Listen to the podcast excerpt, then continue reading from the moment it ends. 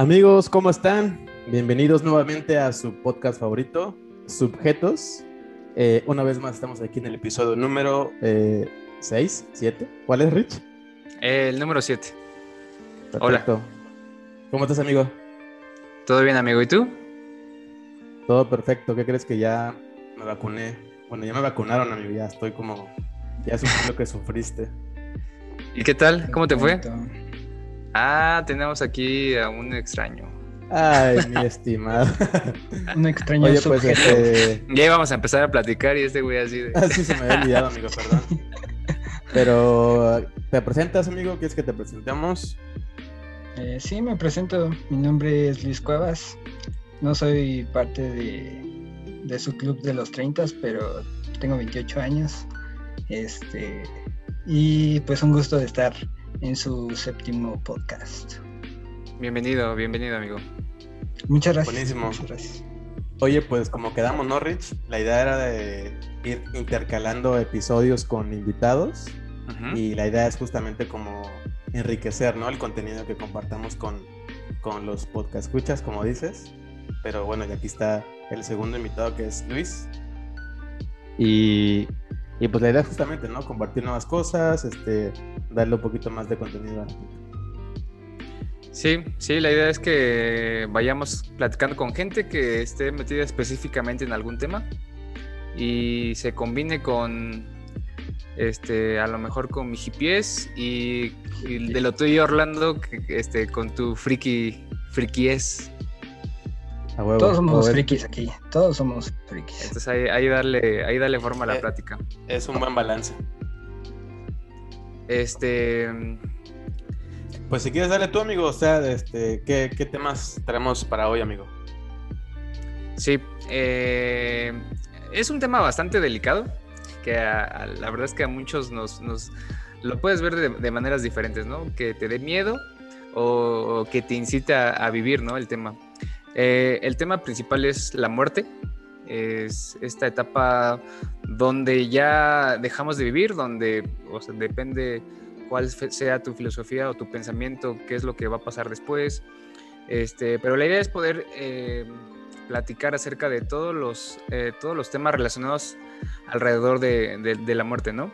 Y principalmente o básicamente el primer tema que queríamos tocar es la pérdida de un ser querido. Eh, aquí, pues no sé, eh, no sé cómo quieran eh, desglosarlo, pero estaría bueno, pues los efectos que tiene en la familia, ¿no?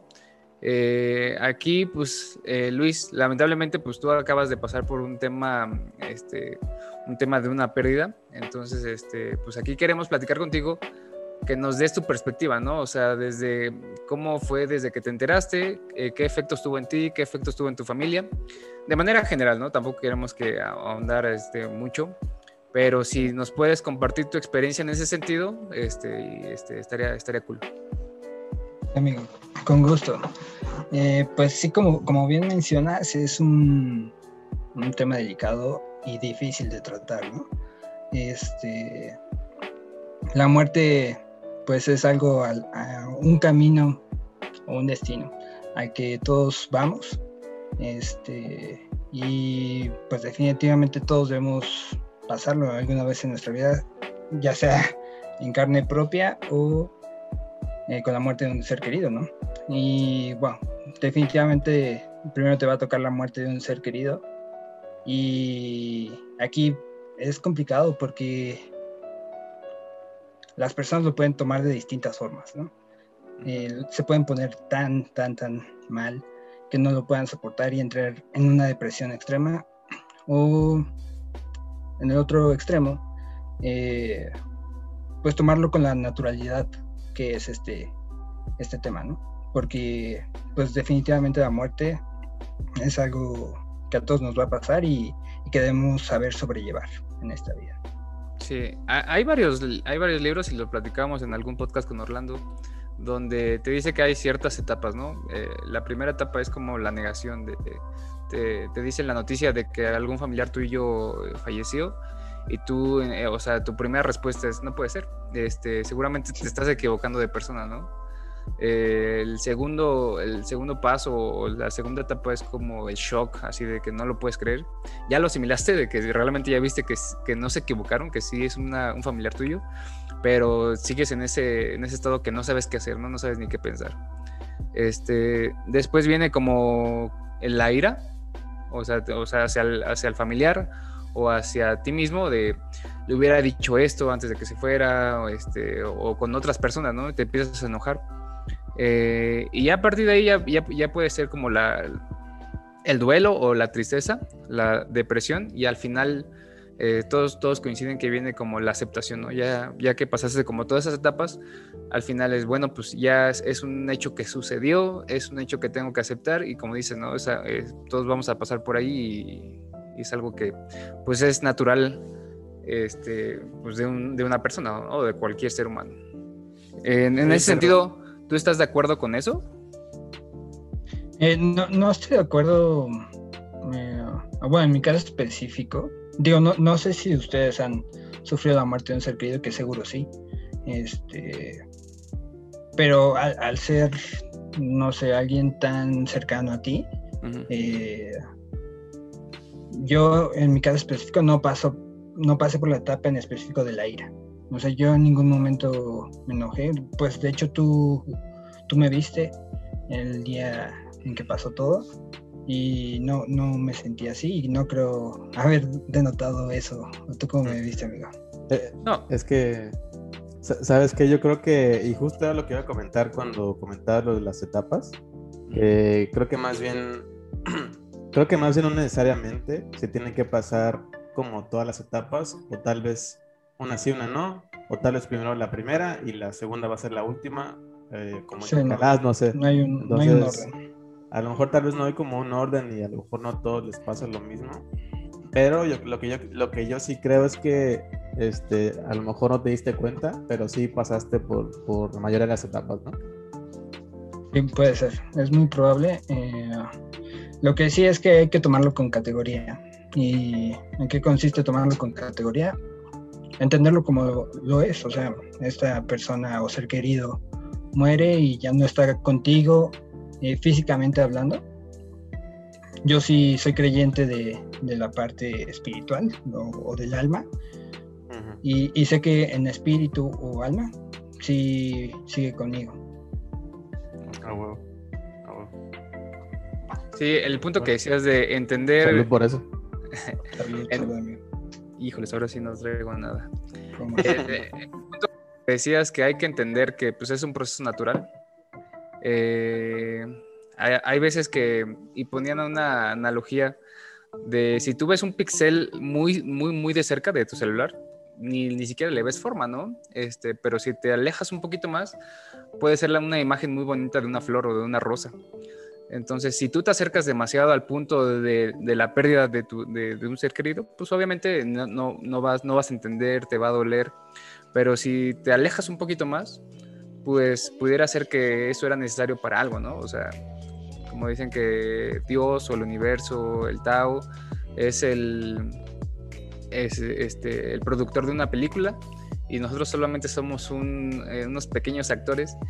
Y si nos ponemos a discutir sobre qué onda con mi papel que me estás dando al, director del universo, pues nos vamos a ver incluso hasta, tontos, ¿no? Eso suena muy... Yo, yo, quiero ser el protagonista de esa película. Eso suena muy conspiracionista, amigo. Bueno, es una manera Oye, pero... Este... Eh, hace rato, bueno, mencionaba a Luis que del tema de que yo sé que, que está este, él este, en alma, ¿no? Y que me acompaña y todo esto. Este, tú, Rich, tú este, piensas como que también ese tipo de, de, creencias, ¿no? Digo, al final de cuentas, aquí todo se respeta, todo, cada quien tiene su ideología, pero este, ¿tú también crees, crees en, eso? ¿O crees tú que pase o se siente una vez cuando tú pierdes a un ser querido? Eh, pues hay que diferenciarlo como en, varias partes. La primera es eh, la, la conciencia, ¿no? A partir de que tu cuerpo, tus órganos dejan de funcionar, yo sí creo que somos como, la conciencia la conciencia es como una licuadora, ¿no? Se descompone, ya no funciona y eres un objeto inerte. Eh, no te llevas tu conciencia a ningún otro lado, este, ya no tienes recuerdo, no tienes memoria, a partir del momento que tú ya, pierdes esa energía vital, para mí sí hay como un blackout, ¿no? Ya no hay nada. Pero lo que sí creo es que... Eh, como, la energía. Como, ajá, como en la, física, la energía, ya sabemos que la energía no se crea ni se destruye, solo se transforma. Entonces, en ese sentido, eh, esta energía sí se puede se puede reingresar o redistribuir en el sistema en el que vivimos, en el planeta, en el universo, y esa energía se va a ir, no sé, nos vamos, si nos entierran, pues vamos a, vamos a, dar nuestra energía a, las plantas, a la tierra, de esa tierra se va a los pájaros, y, de esa manera incluso podemos llegar a hacer oxígeno o carbono otra vez, regresar a la superficie de la tierra. Este, pero, o sea, yo sí creo que nos reintegramos nuevamente al sistema en el que vivimos, ¿no? Como tal, una alma, ahí sí tengo mis dudas, eh, que, digamos, no, pues tengo una alma. De hecho, hay, una, hay un mito, ¿no? De, que estás vivo o pesaban a las personas, los ponían como en una, en una este, báscula y a partir del segundo que dejaban de vivir, o sea, creo que eran no sé cuántos gramos, según eso que pesaba el, alma. Se pierde te pierde. Eh, este, entonces va, eh, tienes menos peso y supuestamente es el peso de tu alma. Pero es algo difícil de comprobar, ¿no? Porque este, o, sea, ¿quién, o sea hay, hay almas más grandes que otras, hay almas más chicas. Eh, seguro sí. ¿Seguro sí? Sí, estoy seguro que sí, porque imagínate um, una persona mala o alguien que, está en este plano terrenal y que muere siendo un borracho, un drogadicto, ¿crees que el, alma de, la, esa persona pesa lo mismo que el de una persona que está eh, no solo intelectual, sino espiritualmente elevado? Pues me imagino que es como el ki de. Exacto, sí. De lo de. Puede ser en, Dragon Ball, ¿no?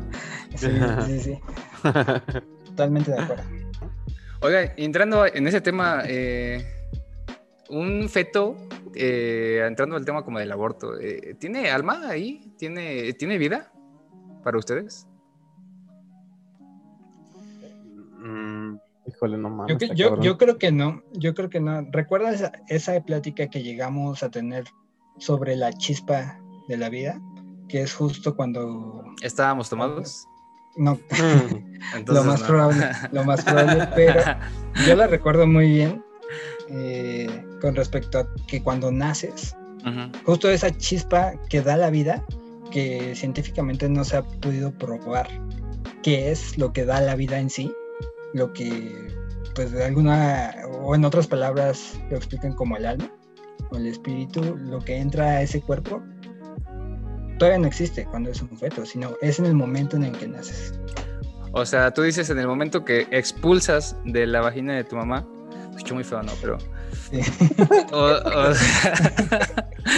O, sea, en ese, momento algo divino dice, ahí te, ahí te va la chispa de la vida. Ahí entra la vida, exacto. escucha un poco absurdo, ¿no?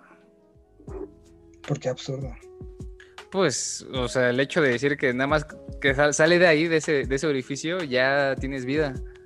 Es un milagro, amigo. pues es cuando sí, pues, pues, pues, es que. Ah, yo, digo que en, el en, el momento de que un conjunto, eh, un conjunto molecular ya, ya quiere eh, sobrevivir, incluso reproducirse, ya se considera vida. Pero está extraño porque este, incluso el cáncer es eso. O sea, el cáncer es la unión de células que quieren vivir, incluso los cabrones se quieren reproducir. Entonces, eh, no, no, no, entiendo, o sea, debería de haber, así como la gente que se, este, que em, se opone al, al, aborto, también debería haber gente diciendo, no, no, este, ¿cómo se llama la vacuna que cura el cáncer? La quimioterapia, ¿no? Que, o sea, que quieren evitar la no es una vacuna, es un tratamiento, amiga. Ah, bueno, pero sí te lo inyectan, güey. sí. Sí, pero, o sea, ¿cuál es la diferencia, por ejemplo, entre un cáncer y un feto? ambos son un grupo molecular que quieren reproducirse y, sobrevivir. Sí, uno es benigno, no, otro no, es, como si compararas bacterias y virus con la vida humana. Se me hace absurdo eso. Pues un virus tiene, o sea, su función es reproducirse y mantenerse con vida. ¿Qué es lo que hace un ser humano? Sí, pero no tiene conciencia. ¿No? Mm, ¿Y un perro sí tiene conciencia? No. ¿Y tiene vida? Tiene vida. Ahí está. Pues ahí son cosas distintas. Son cosas distintas, amigo. No confundas. Ajá, bueno, en todo esto es, o sea, está, interesante, está interesante definir para nosotros, o sea, estamos viendo qué es la muerte, ¿no? Y la muerte es la pérdida de la vida, pero también hay que partir sobre qué es la vida. O sea, a partir de qué punto decimos que algo que tiene vida. Híjole, pues yo creo que desde que eh, ahí sí difiero en lo que decía este Luis de que desde que sales ya de tu mamá. Este, lo dijiste de una manera más. Lo dije de más sutil. Este, desde ahí, yo creo que es mucho antes, desde que el feto ya está formado, es porque ahí, este, pues ya vive, güey, o sea, ya, ya es algo que ya está viviente. Para mí, desde ahí ya tiene, ya tiene vida. Otra cosa es de que, de que ya salga el, oficialmente el, el, bebé, pues ahí ya creo que ya cambiamos a otro tipo de concepto, ¿no? Ya es este, pues un, pues no, o sea, no, no, no, no habría un concepto nuevo, sino que más bien ya, ya pasó una etapa más de la vida, por así decirlo. Yo, yo, yo creo que estoy de acuerdo en, en que desde que estás adentro puedes tener cierto nivel de conciencia, porque por algo, eh, um, no sé, le ponen música a los bebés, música clásica, para que salgan todos unos genios o cosas por el estilo. Pero sí hay un momento en el que no existe eso, estoy seguro. No, claro que sí, porque para que exista una conciencia debe de existir un cerebro. Este. Y, cuando. Eh, o sea, ni siquiera tienes, no, no, tienes sistema nervioso, no tienes un, cerebro desarrollado, todavía no tienes conciencia, entonces yo, yo, creo que eso de que le pongas música a tu hijo, o sea, es un mito, o sea, ni siquiera tiene un sistema de, este, auditivo, o sea, no, no hay manera de que le entre información a ese, a ese sistema que se está formando. Entonces, para mí es una... y, y, no crees tú que más bien, que no sea directamente del, del, del, feto, sino que más bien sea directamente por la mamá? O mm, sea, que de alguna manera... Y la, mamá transmite esa energía. O sea, la, la, la mamá transmite la, la... Digo, transmite un montón de cosas para que viva, ¿no? Pero no sé si energía o, o algo en eso. Pues pudiera ser, pero. O alegría, ¿no? También. Pudiera ser, pero entonces no, no pongas los audífonos en tu panza, póntelos a Ah, no. ah, pero se ve más chido, güey. Para la foto, recuerdo poner unos, audífonos mamalones, güey. Para la foto, güey. No, sí, en eso sí estoy de acuerdo con Rich. No, es necesario. pero, pero. Oye, pero ¿qué pasa si le ponemos una, una de, el de ACRG, por ejemplo, a la mamá, güey? ¿Quién sabe? Es diabólico.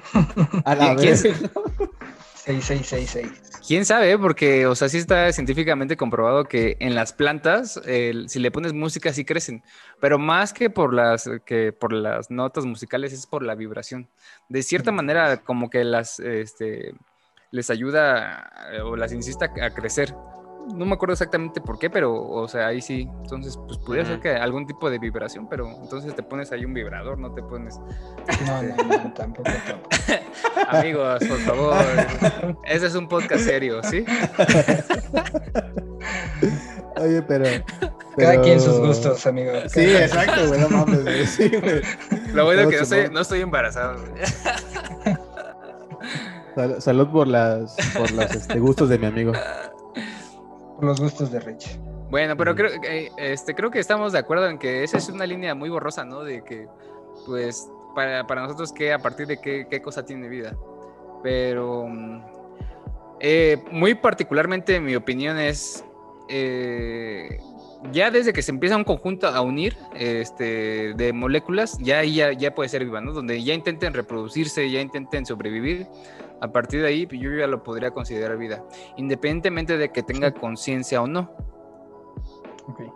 Sí, pues así. Sí, sí, o sea, la, vida se puede manifestar de muchas formas. Y a partir, a partir de ahí también, o sea, otra cosa que nosotros, y también es muy particular el punto de vista, es, eh, el nivel de vida que nosotros consideramos importante, ¿no? Porque lo decíamos hace rato. O sea, para algunas personas un feto que no tiene conciencia, pero que es un conjunto molecular que quiere reproducirse y sobrevivir, tiene vida, pero el cáncer no, que, es, que en teoría es prácticamente lo mismo. Eh, o sea, es el valor, como, como diría Orlando mí, intrínseco este, de lo que le damos a las cosas. Entonces, este, en este caso, pues el cáncer es algo que tiene vida, pero pues, para nosotros es malo.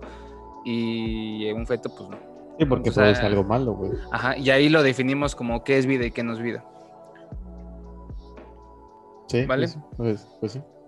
Este, otro, punto que antes de entrar, creo que al punto este, de la, el alma y qué pasa después de allá de la vida, es em, aquí en México somos católicos, ¿de acuerdo? El 80% de la población mexicana es de la religión católica. Eh, 80%.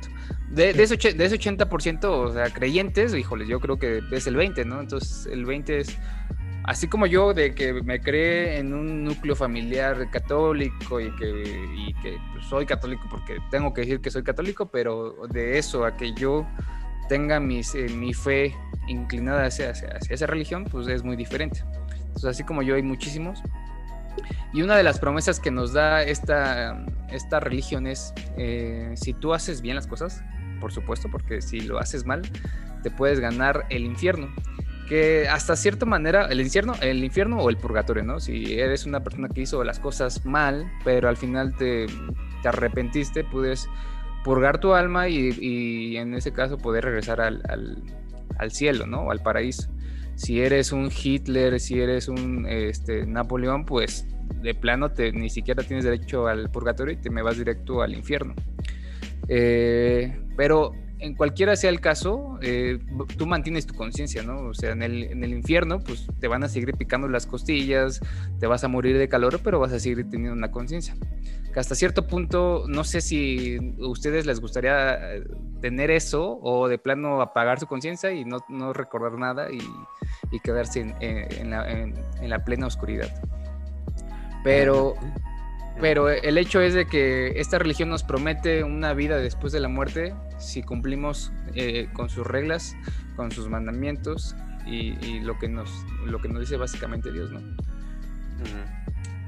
Sí, Entonces, yo, yo, creo que, que, yo creo que esa esas creencias tal vez no las llaman igual en otras religiones, pero sí como que las interpretan también en muchas religiones, ¿no? De, de, si eres bueno te vas a ir a tal lugar, si eres malo te vas a ir a tal, lugar. Creo que muchas religiones las aplican este, similar, pero las, las llaman nada más tal vez de manera distinta, ¿no? Este, pero yo creo que más allá del tema de que, de que a, a dónde te vas, si haces las cosas bien o mal, más bien yo creo que las acciones, más bien yo lo vería desde el punto de que esas acciones buenas o malas que tú hagas, pues nos vienen en la vida, en la vida de todo, en la vida todo se, se, paga, o sea, lo que yo creo que más bien es por ahí, ¿no? De que si haces bien las cosas, traes energía positiva, te va, te va bien, no siempre, pero te puede ir un poco mejor. Si haces cosas negativas, pues, este, pues te va a ir de la verge o o, X cosa pues que, de alguna manera se paga, ¿no? Y no estoy tan seguro de, de, que si te vas al cielo o al infierno después de la muerte. Yo no creo en el cielo ni en el infierno. No estoy tan seguro, pero, pero me gustaría que fuera como, como es en las caricaturas. Solamente así, si no, no. o sea, como, específicamente qué caricaturas. Como la película de Coco. Con la de Coco. Oye, esa película me gustó y, este, no sé por qué lloré. Pero. Es un tema. Sí, es muy buena. Muy buena.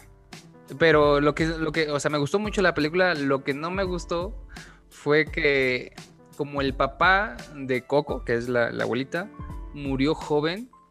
Y, la, y Coco, su hija, murió muchos años después siendo una, este, una viejita cuando se encuentran en el, ahí, bueno, no, no le llaman paraíso, pero es como pues, en, el otro lado, no, sé cómo ah, llamarlo. Ah. El papá era más joven que la hija. entonces, este, como que no me hizo clic, no me hizo clic eso así, o sea, no, a mí me gustaría... Son, son errores de producción, amigo.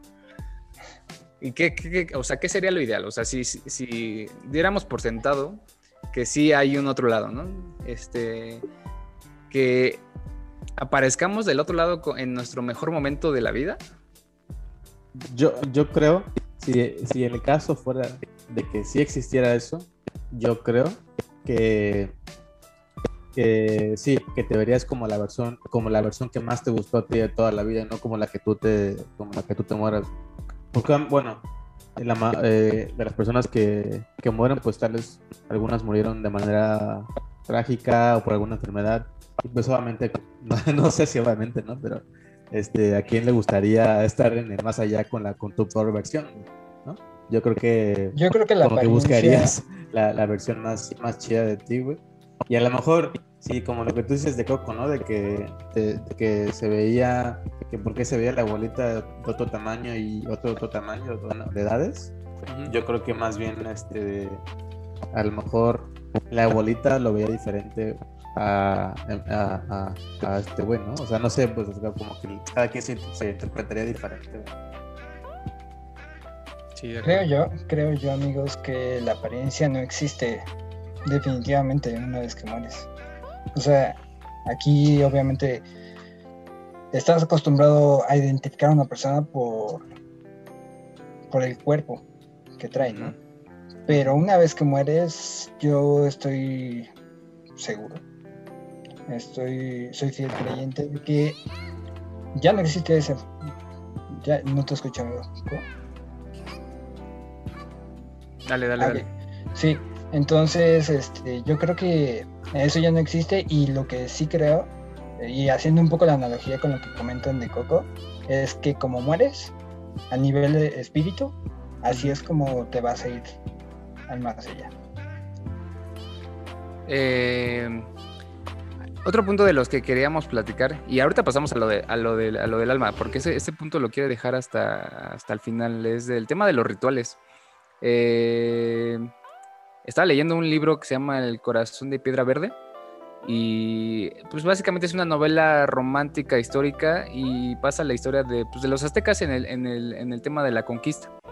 Eh, pasan, ah, obviamente en, ese, en esa época todo era muerte, ¿no? O sea, el, el, el peligro de muerte todo, eh, todo, el tiempo era latente y, constante, porque o te morías de alguna enfermedad, porque no teníamos medicinas, porque no había la comida que hay ahora, o porque simplemente te tocaba, este, te tocaba participar en un sacrificio para, para algún tipo de dios, ¿no?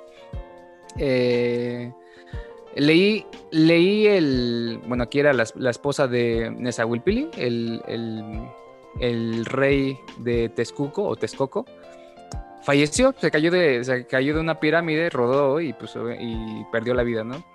Eh, el ritual que ellos hacían era eh, pues bueno, ella la, la, enredaban en telas de seda, la quemaban y mandaban con ellos o, o, sacrificaban a, todos sus, a toda su servidumbre. Entonces una reina pudiera tener hasta 150 personas a su, a su cargo, así que le, que le sirvieran. Entonces estas personas con todo gusto aceptaban ser sacrificadas para acompañar y servir a su, a su diosa en, el otro mundo. Eh, se escucha algo... ¿Eh? ¿Cómo las mataban? es, eh, la descripción que, decía ahí el libro es que pues, les abrían el corazón con un cuchillo, con una daga, eh, alzaban el, corazón todavía caliente y latiente hacia el sol y así.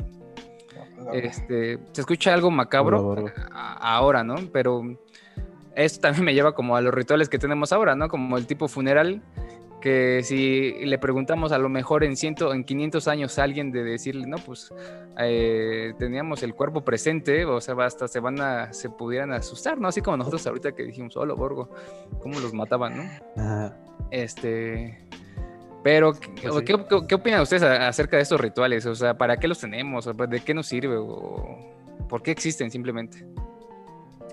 Pues, pues eh, en muchos, en muchos lados de muchos países en el mundo se, maneja de manera distinta y cada una con eh, la mayoría, la mayoría es como de manera positiva, ¿no? De las que lo hacen como rituales. Como por ejemplo, no sé si recuerden este de estos este, chicos de Nigeria que bailaban con el ataúd, por ejemplo. Este, o sea, detalles Deberías poner la musiquita de fondo. En este la voy a poner en la, edición, la pongo. Este, pero, o sea, ese tipo de detalles, o por ejemplo en Japón, en Japón que este, cuando alguien muere se hace un todo un ritual desde que fallece, este, y le siguen haciendo un ritual como hasta como varios años porque según la creencia es que eh, la idea de que tú le sigas rezando, haciendo rituales específicos que hacen allá cuando alguien muere, pues es justamente porque estás ayudando al, al, al alma o al espíritu a que llegue a su destino, ¿no? Entonces, eh, esos rituales que los hacen, este, pues son eh, igual, ¿no? Como, como lo que decías de cómo se interpreta, cómo se maneja en cada uno, en cada parte de, del país, o, en México, ¿no? En México, cómo lo hacemos toda una fiesta mamalona para, para, los muertos. Este, para los muertos, ¿no? Por ejemplo, en, en, el pueblo donde yo nací, que se llama Juchitán, se acostumbra usualmente a que este, se duerman el Día de los Muertos, por ejemplo, se, se, se, acostumbra a que te quedes toda una noche a dormir con ellos en su, en su casita de bueno, donde están enterrados tus muertos, ¿no? O sea, ese tipo de detalles, cómo se maneja en muchos, muchos países, que la verdad es que, que, y yo creo que está chido porque es algo que tenemos que hacerlo feliz, o bueno, no feliz, ¿no? Pero sí algo más ameno, a ponerte triste que pues realmente no te suma nada, mejor hacer algo que, que alegre el momento, güey, que trate de motivar el momento, no sé. Sí, bueno, yo, yo creo que igual lo que yo sé con respecto a los rituales es que tanto en México como en Latinoamérica somos muy, muy sentimentales.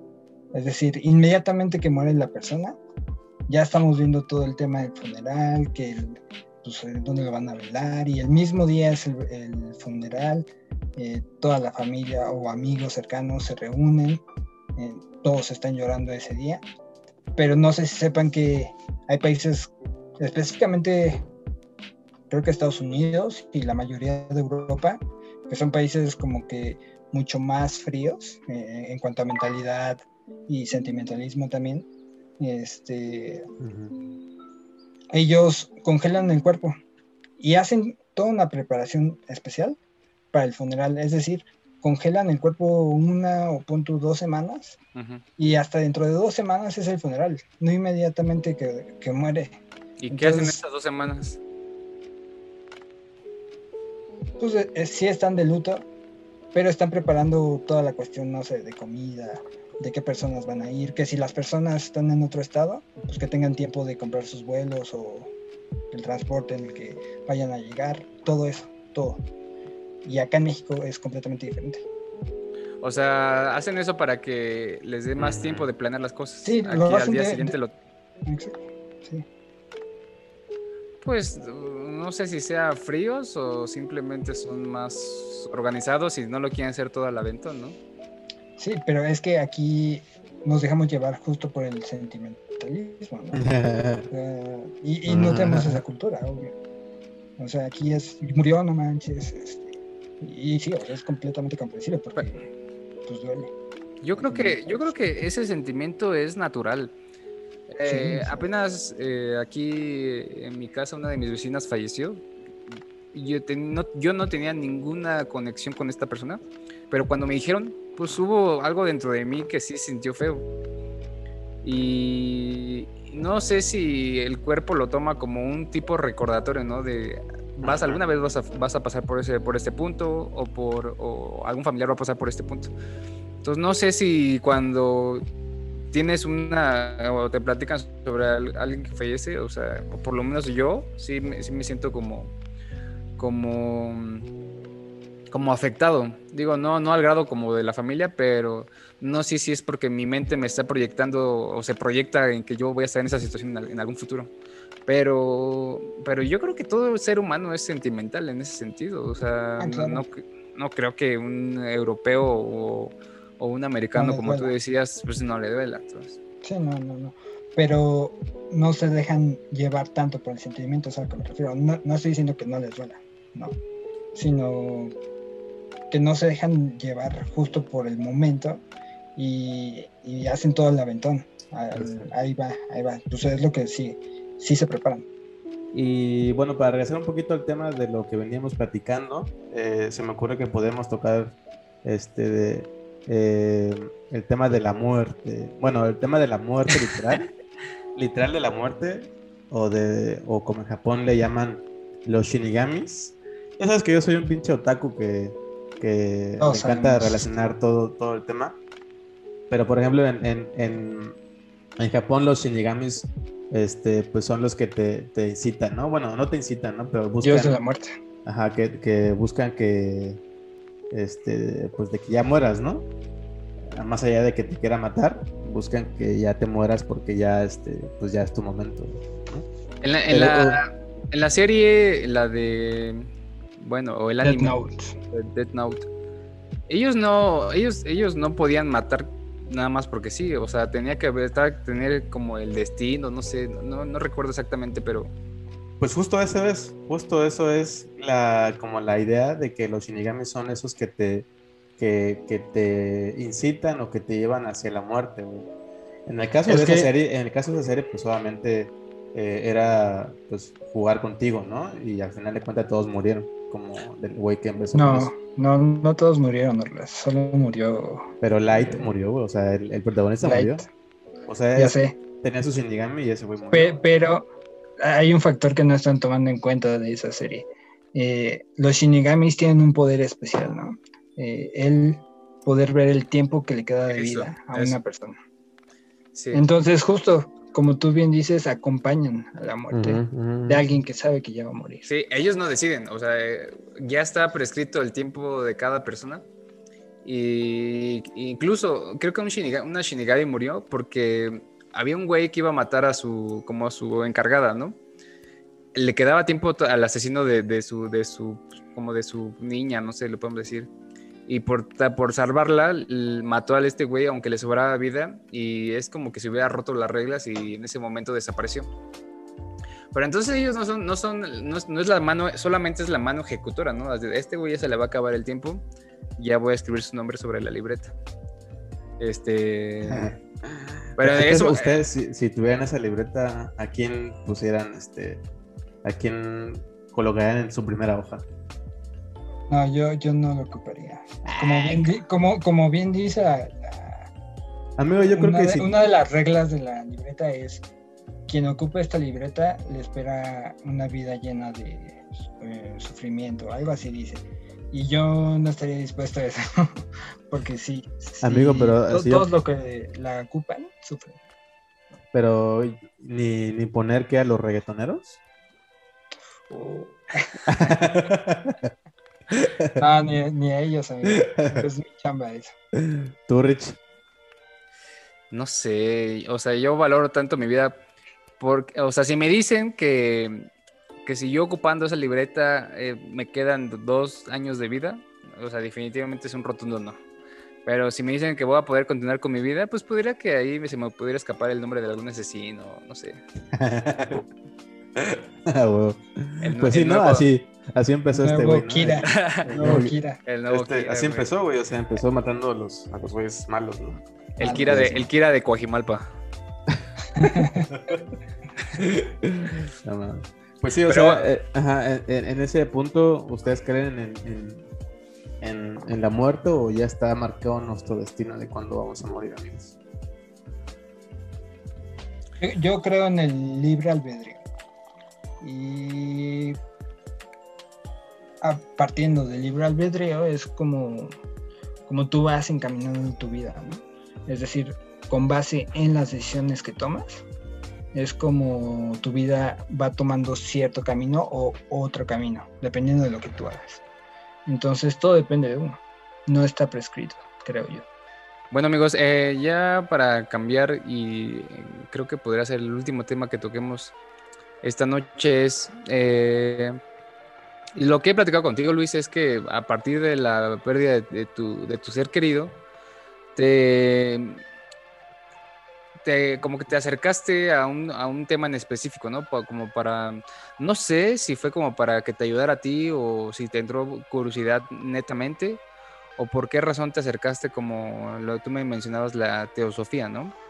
No sé si brevemente nos quieres decir qué, qué es esto, eh, por qué te acercaste a ella y, y, si te ha servido, ¿no? Igual y alguien que nos está escuchando se pudiera, te pudiera tomar como ejemplo y, si pasa por, está pasando por alguna situación en, en, en, particular igual que la tuya, pues te pudiera, les pudiéramos ayudar, ¿no?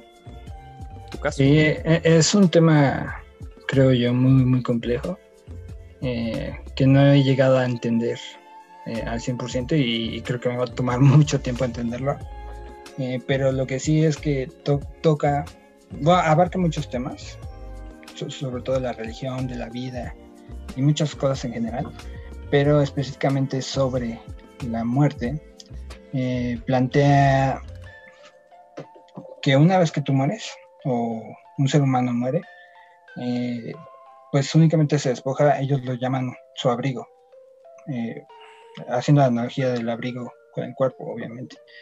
Entonces, te despojas de este abrigo que usamos en este plano y tu alma, tal cual murió, tal cual se despoja de este abrigo, es como se va a ir a, se podría decir, el otro mundo o a otra dimensión.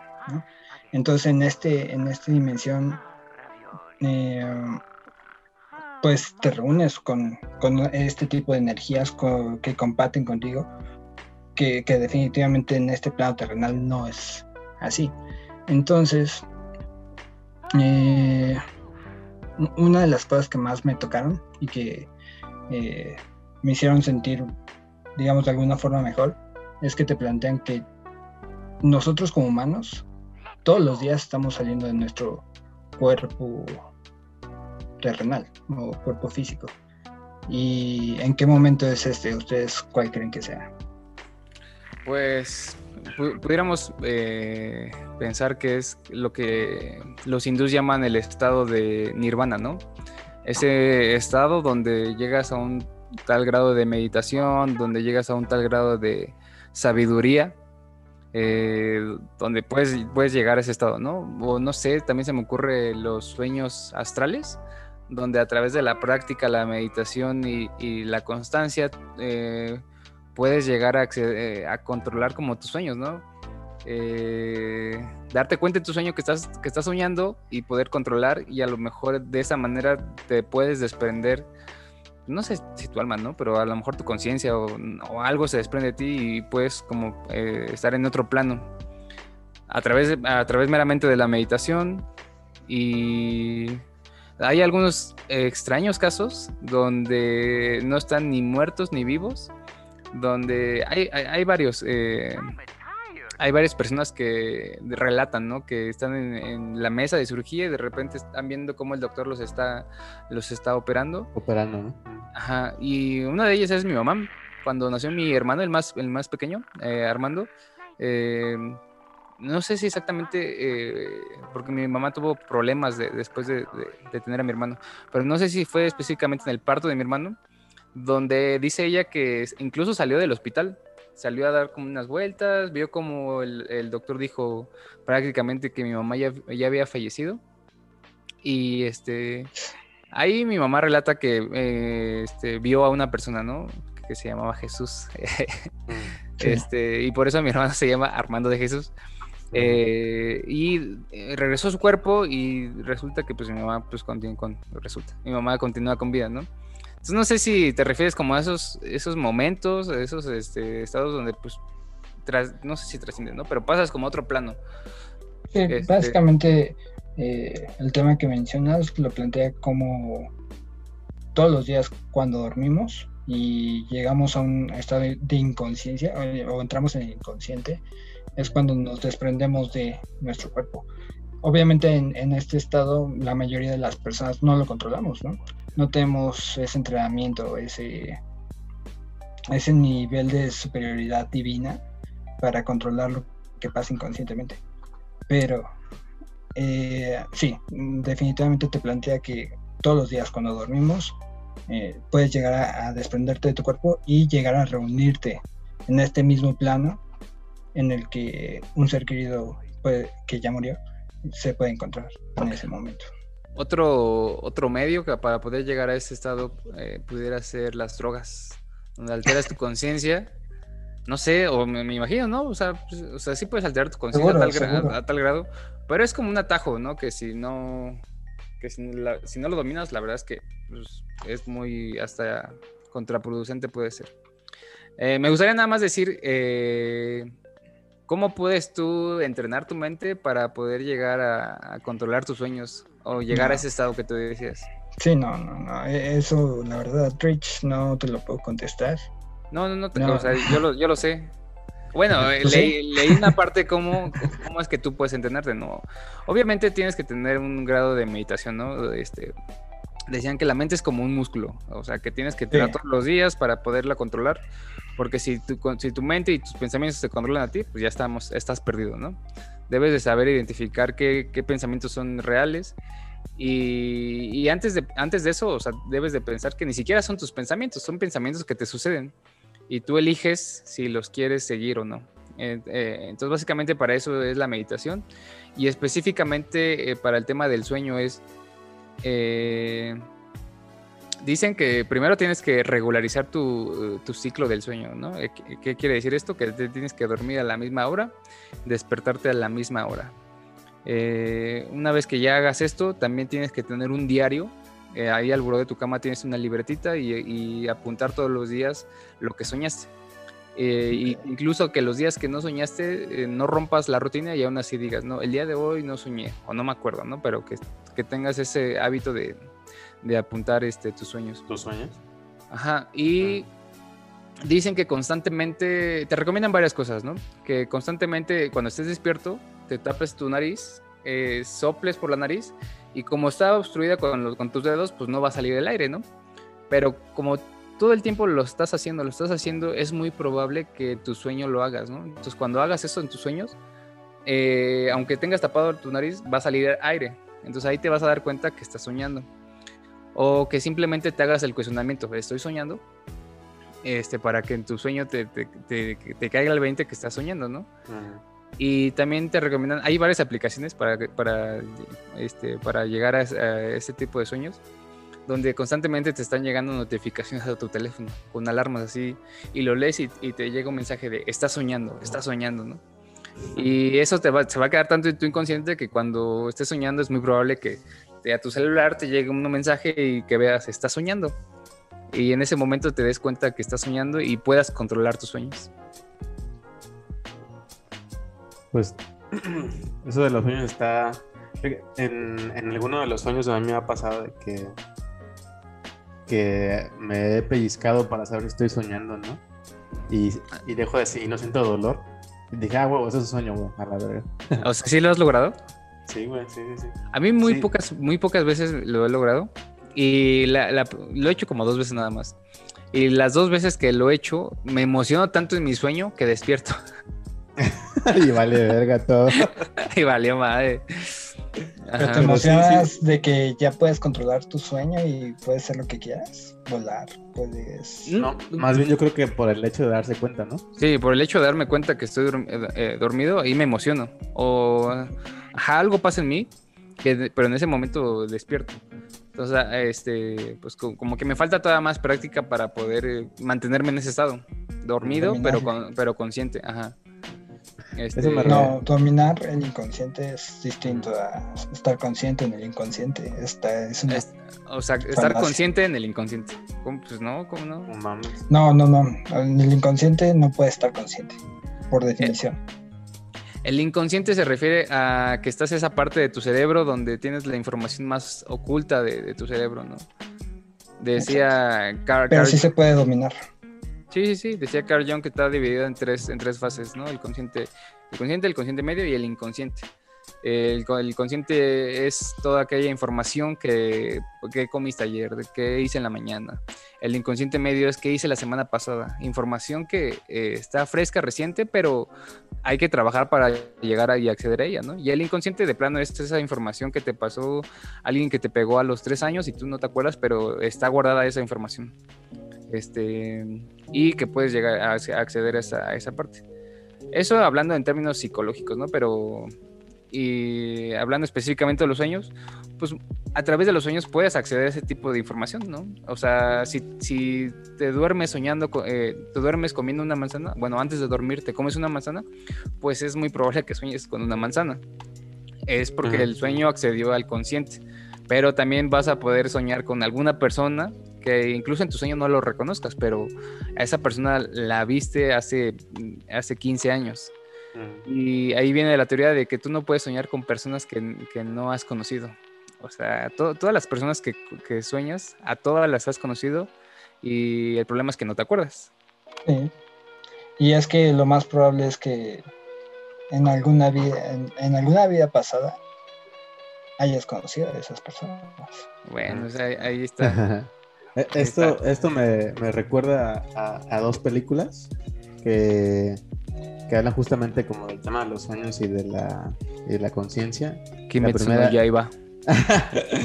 a mí sí no Avatar me, me, recuerda mucho este tema. ¿Han visto Avatar? Uy, está cabrón. Sí, sí, sí, o sea, prácticamente es eso, güey. La, la, que yo iba a decir, la primera era la de la de Pesadilla en la en calle del infierno. Este, e, en ¿La de Freddy Krueger? Ajá, de Freddy. Sí. En, en, en, esa, ¿no? De que cómo te, cómo no te dabas cuenta cuando estabas durmiendo y sin darte cuenta ya estabas dormido y te llevaba la longaniza. y cómo sí. tienes que matar a este güey. Y la otra que, que me acuerdo es la de la de El Origen, ¿no? La de Inception, la de Leonardo DiCaprio. Ah, es muy buena, me gusta un buen esa película. Muy, muy buena. Eso, está, eso también, ¿no? O sea, cómo se empiezan a meter en la mente y luego en la mente, en la mente y como que un chingo de... de... Sí, eh, justo en los niveles de inconsciencia que, que nos está planteando este Rich, ¿no? Ajá. Y fíjate que en, en, en Los Simpson también hubo una parodia, no sé si la vieron de esa, de, de una parodia de Inception. Fíjense cómo es. Y la otra, pues la que acabas de decir tú del tema de, del avatar, ¿no? También cómo logras transmi como transmitir tu conciencia. No, y, tener acceso a tus vidas pasadas. Y, y es que justo eh, yo, yo, relacioné mucho este tema de la teosofía que menciona Rich con Avatar, porque justo en Avatar te plantean que existe un mundo espiritual exactamente en el mismo espacio en el que nosotros estamos.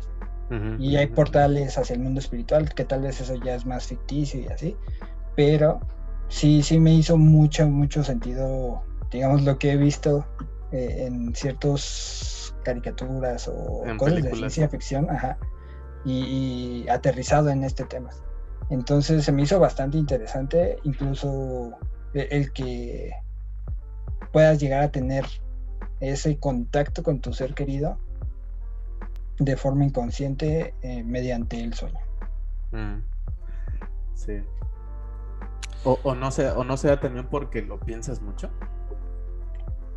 No, sí, claro que lo piensas mucho, pero ¿quién te dice que no está? Yo, yo, por ejemplo, te puedo decir, sí he hablado con mi papá.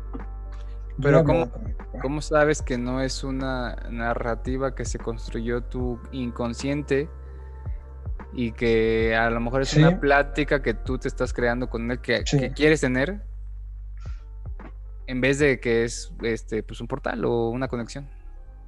No sé, es pregunta ¿eh? Sí, yo, yo también tendré esa duda porque sí, sí es muy razonable el que tú mismo te crees esa eh, pues esa narrativa, ¿no? Y, y, y, decir, no, pues sí, platiqué con mi ser querido y todo. Pero ¿por qué no creerlo también? Y decir, claro. estoy en contacto con él, de cierta forma. Sí, sí, y, y, y, es algo que no controlas, al final de cuentas. Sí, la verdad es que, o sea, ninguna de las dos tenemos pruebas y pues podría ser una u otra, ¿no?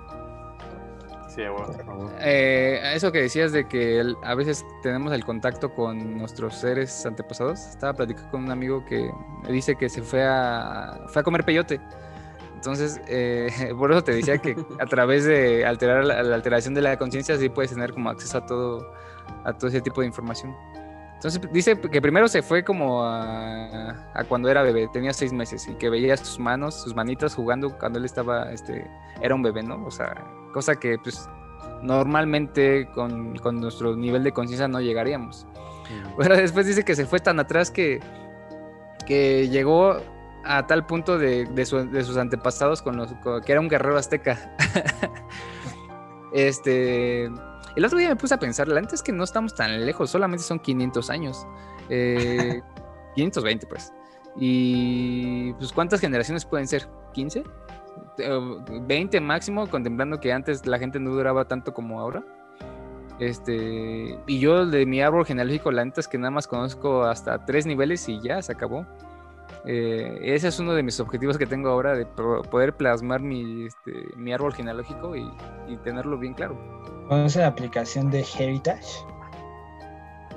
Una aplicación, hay varias aplicaciones, ¿no? Pero eh, eh, bueno, esta aplicación sí es muy famosa porque tiene un efecto muy padre que de hecho yo llegué a ocupar. agarras una foto la que sea, en blanco y negro, a color, y le tomas la foto y esta aplicación se encarga de darle una animación de tal forma que, le dé vida a la foto. Entonces la, ah. persona que está ahí se empieza a mover, te ve, te sonríe. Y está muy interesante. Pero esa misma aplicación, digo, es muy cara. Es muy cara la suscripción, como dos mil, tres mil pesos cuesta al año y este, te puede armar tu árbol genealógico y también, eh, digo, creo que te hacen una prueba de ADN, te mandan un kit, que eso es como un costo extra, y, te dicen, pues, tu, código genético de qué, trae. Si Tiene un porcentaje de tal. Ajá, porcentaje nigeriano, este... Sí, eso lo, lo, se dio, tuvo un boom, ¿no? En Estados Unidos, que sí, esa demanda de servicios empezó a pedir un montón, ¿no? Sí. Mucho, mucho, mucho. Y se me hizo muy interesante. Eso es lo que. Pues, fíjate que. Fíjate que esa de la, de la foto que tú decías, este. Está cabrón porque la otra vez en la familia de mi. Creo que hasta hay un filtro de, de TikTok, si no me equivoco, o una aplicación donde ya empiezan a animar ¿no? las imágenes. Pero del lado positivo, este, hicieron la, la animación de uno de mis, de, de, mi, abuelita que ya, ya falleció. Mm. Y cuando lo vi dije, no, me, se me hizo uno en la garganta, o sea, hasta eh, los ojos llorosos. Yo digo, no mames, qué, qué bonito que puede, la tecnología lo que puede generar, güey. y este. Y estaba súper cool. Ahora, la parte negativa es que este, sí he visto muchos que lo usan para, para, este, pues para mofarse de muchas personas. O sea, cuando fue ahora lo del, lo del tema de la política, de las elecciones, pues entre partidos políticos se mofaban entre uno y otro y hacían cosas como chistosas con, con únicamente con fotos y bailes y cosas estúpidas. Pero bueno, ¿no? Como en todo. Pero la gente lo hacía con pleno sentimiento. O sea, porque yo, yo la, neta sí lo haría, pero nada más para pues, a ver qué, qué, qué, se ve, qué se siente. O sea, no es como que yo quisiera así, ay, voy a ver a, a mi abuelito o alguien en una foto. Pues, la verdad es que no me causa ningún sentimiento. Sé que es una animación, sé que es una animación y eso. Yo, por ejemplo, hice ese ejercicio. Sí, sí, sí. Y no solo a ti, a muchas personas. Yo hice ese ejercicio con, mi abue y con su hija que, murió. Murió joven, como a los 30 años tal vez. Y pues justo la foto que animé fue de su hija y bueno, mi, también mi agua es como muy sentimental y, empecé a llorar mucho. Así como, sí, hija, aquí estoy. Y porque es que en la foto, como que estaba, eh, bueno, el efecto que le dio fue como que estaba buscando algo. Y, mi agua dijo, aquí estoy, hija, aquí estoy.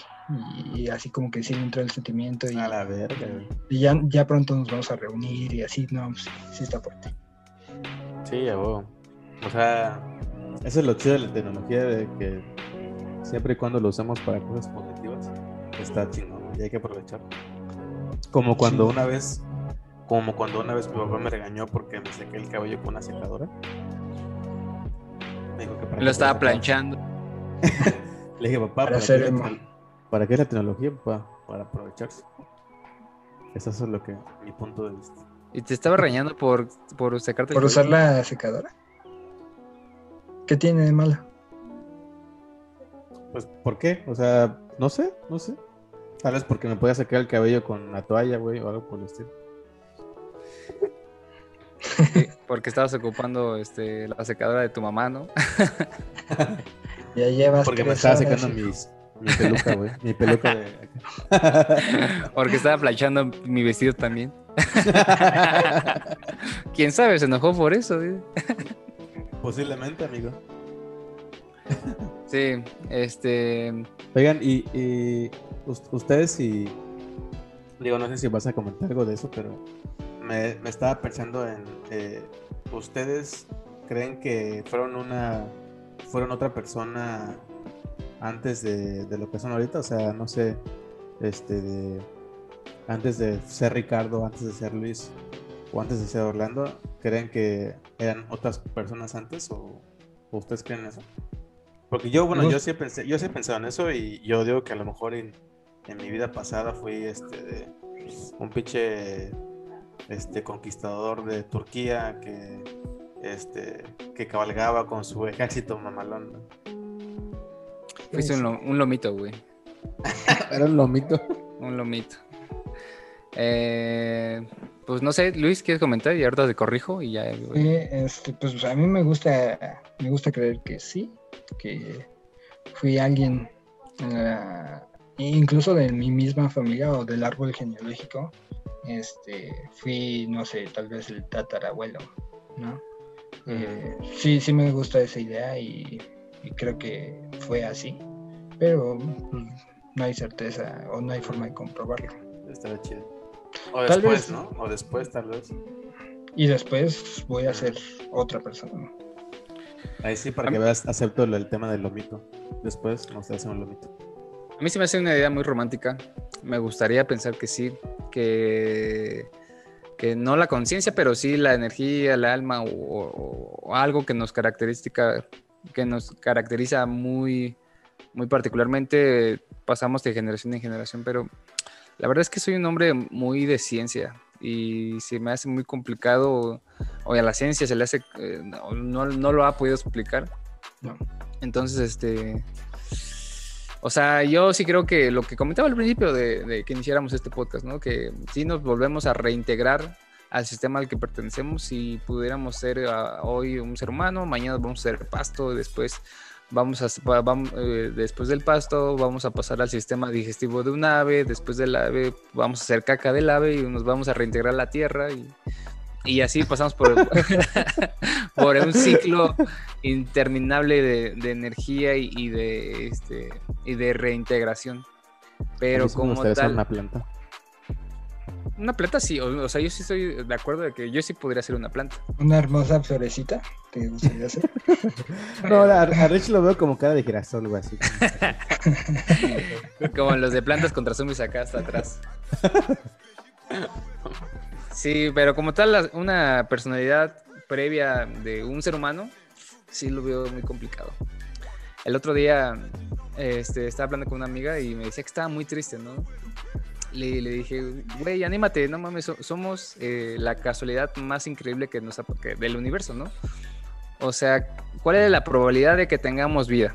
Muy poca, ¿no? O sea, el, simple hecho de la ubicación estratégica de entre de la Tierra y el Sol ya es una coincidencia increíble, ¿no? Y a partir de eso que tengamos vida y aparte que tengamos conciencia, o sea, no sé si es una en un millón o mucho más, o sea, somos una, este, un caso de éxito formidable. Entonces le dije, ajá, y me dijo, ah, bueno, ya me siento mejor. ¿Así de fácil? Pues no sé si lo dijo en forma de sarcasmo, pero. Yo creo que, sí, sí. pero, pero, o sea, poniendo a analizarlo y pensarlo, la verdad es que sí somos un, caso súper, súper extraordinario. Sí, a huevo. O sea, este cada detalle del, pinche cuerpo humano está súper bien pensado. Eh, este, eh, los músculos, eh, cómo circula la sangre, este, cuando te duermes, tus párpados, o sea, todos los detalles que tiene el pinche cuerpo, pues sí está súper bien pensado. Digo, no sé si, bueno, científicamente, pues como, como nacimos, pues quedamos bien, fuimos bien diseñados, o si lo hizo Diosito, pues también fuimos muy bien diseñados. Pero bueno, este me gustaría que cada uno de ustedes eh, nos comentara como su conclusión acerca de la muerte, qué es lo que piensan y para que podamos finalizar este, este podcast. No sé, Luis, ¿tú quieres comenzar? Sí.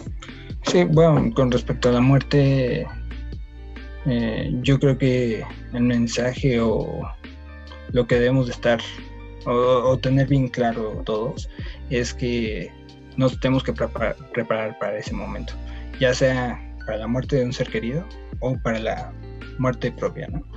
Entonces, hay muchas formas de, hacerlo, ya es selección de cada quien, pero si no vivir la vida sin el sentido o el camino que, estamos agarrando que, o al que vamos a llegar, al, punto final que va a ser la muerte y, tenemos que estar preparados para ellos. Hay muchas personas que dicen que una manera de prepararte para este tipo de, pérdidas es que, que más vale tener un millón de pequeñas derrotas a solo a tener una derrota inmensa, ¿no? Entonces que todos los días eh, te hagas como simulaciones de pérdidas de alguien, ¿no? Para que sientas feo en el momento, pero todos los días vas a tener ese, pequeño sentimiento de, tristeza, ¿no? Pero ahí te vas a ir acostumbrando para que cuando llegue el momento, este, pues ya, ya no lo sientas tan, tan feo, ¿no? Y, y, me hace mucho sentido porque incluso la gente que tiene un familiar enfermo, que ya este, lleva un largo periodo de, de enfermedad, de sufrimiento, incluso esa, esa, esa, familia ya se va preparando desde tiempo antes.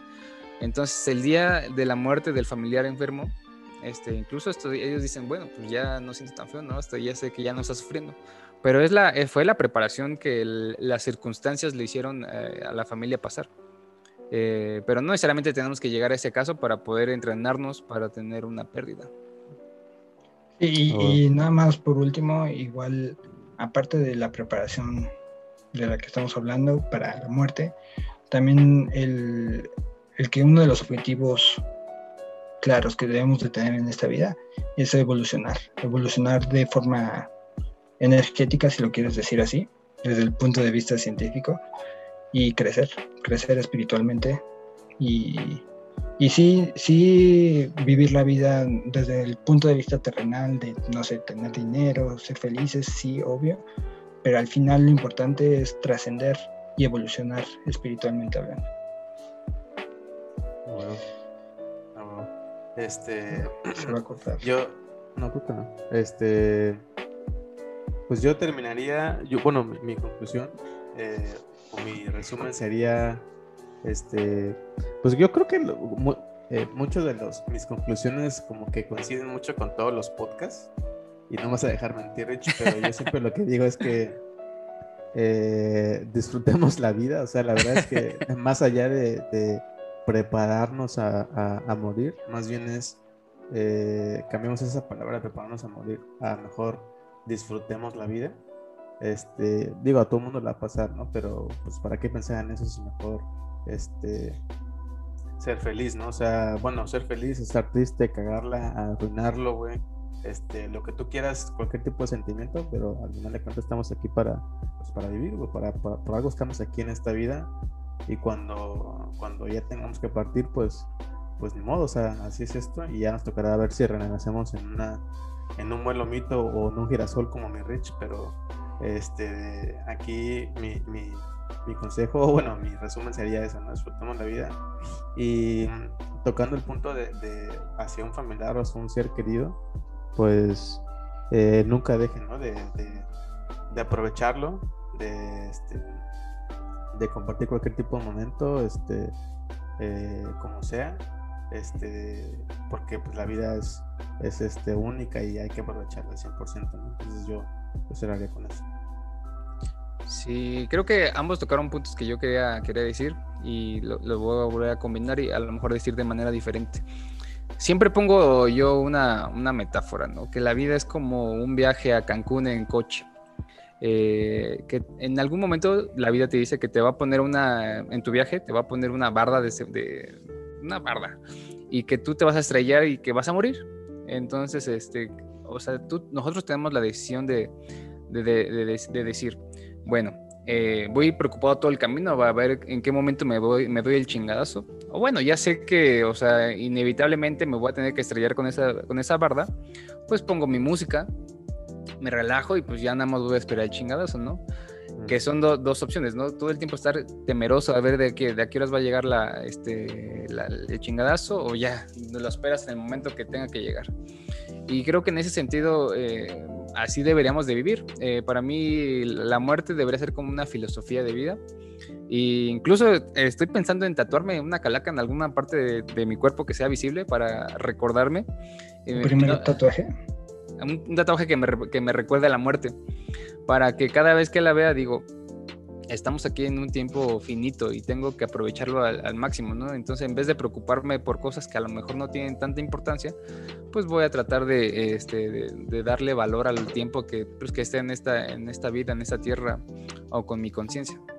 Eh, y, y, en cuanto a lo que decía Luis de el objetivo de, de esta vida es pues evolucionar, yo sí lo veo, y ahí sí les decía que era una persona muy, muy orientada como hacia la ciencia, y yo sí siento o pienso que eh, cualquier, eh, el objetivo de cualquier cosa en este universo es evolucionar, ¿no? Desde, desde un planeta, desde el, planeta Tierra, desde que empezó sin vida, todas las moléculas, las partículas que se empezaron a unir para crear vida, para, para crear un ser humano, al final fue evolución. Eh, evoluciona a través de, muchísimos años, ¿no? Entonces, en ese sentido, nuestro objetivo también es evolucionar, como decía Luis, como persona, eh, eh, sentimental, evolucionar este, emocionalmente, evolucionar espiritualmente, económicamente, porque pues obviamente estamos en un ambiente donde si no tenemos dinero, pues no podemos evolucionar o muy difícilmente podemos evolucionar el resto, pues entonces, pues como todo en esta vida, y lo hemos dicho varias veces en este podcast, que eh, debe de haber un equilibrio, ¿no? Entonces, si no hay dinero, pues no puedo evolucionar este, espiritualmente. O sea, no es lo mismo que medite en la calle a que medite cómodamente en el sillón de mi casa. ¿Y por qué Dalai Lama si podía sin dinero? Ajá. Había, una, hay una filosofía, o había una filosofía que se llama los, los cínicos. Estos güeyes este, tienen como las, las bases del estoicismo, pero decían que para ser felices no necesitaban nada de, recursos materiales. Porque al momento de que en algún punto de la vida se te, ya no tuvieras esos elementos, pues no te iba a costar trabajo este, adaptarte a no tener nada, ¿no? Entonces, vivir todo el tiempo sin estar nada. Eh, sí, no, eh, yo creo que también ahí es como un, un debate. pues no un debate, pero un equilibrio, un equilibrio. Y bueno, básicamente esa, esa es mi conclusión. Este, pues buenísimo. Eh, Luis, muchas gracias por acompañarnos, amigo. Este, Gusto. agradecemos mucho que hayas tomado un espacio en tu agenda para poder practicar. Ya estaremos compartiendo este podcast en Spotify y en YouTube para que puedan comentar este, cualquier tipo de, de cosas. No sé si quieres comentar algo más, Luis. Sí, que queda pendiente después platicar de música, ¿no? Ah, huevo, a huevo, estará chido. Estará chido. Sería bueno. Pero listo, amigos. Eh, no olviden compartir, eh, comentar. Y pues fue un gusto estar con ustedes en su podcast favorito, Subjetos. Mi nombre fue Orlando Gómez y nos acompañó Ricardo Lima. Muchas gracias por acompañarnos a través de este episodio. Y por último, mi amigo.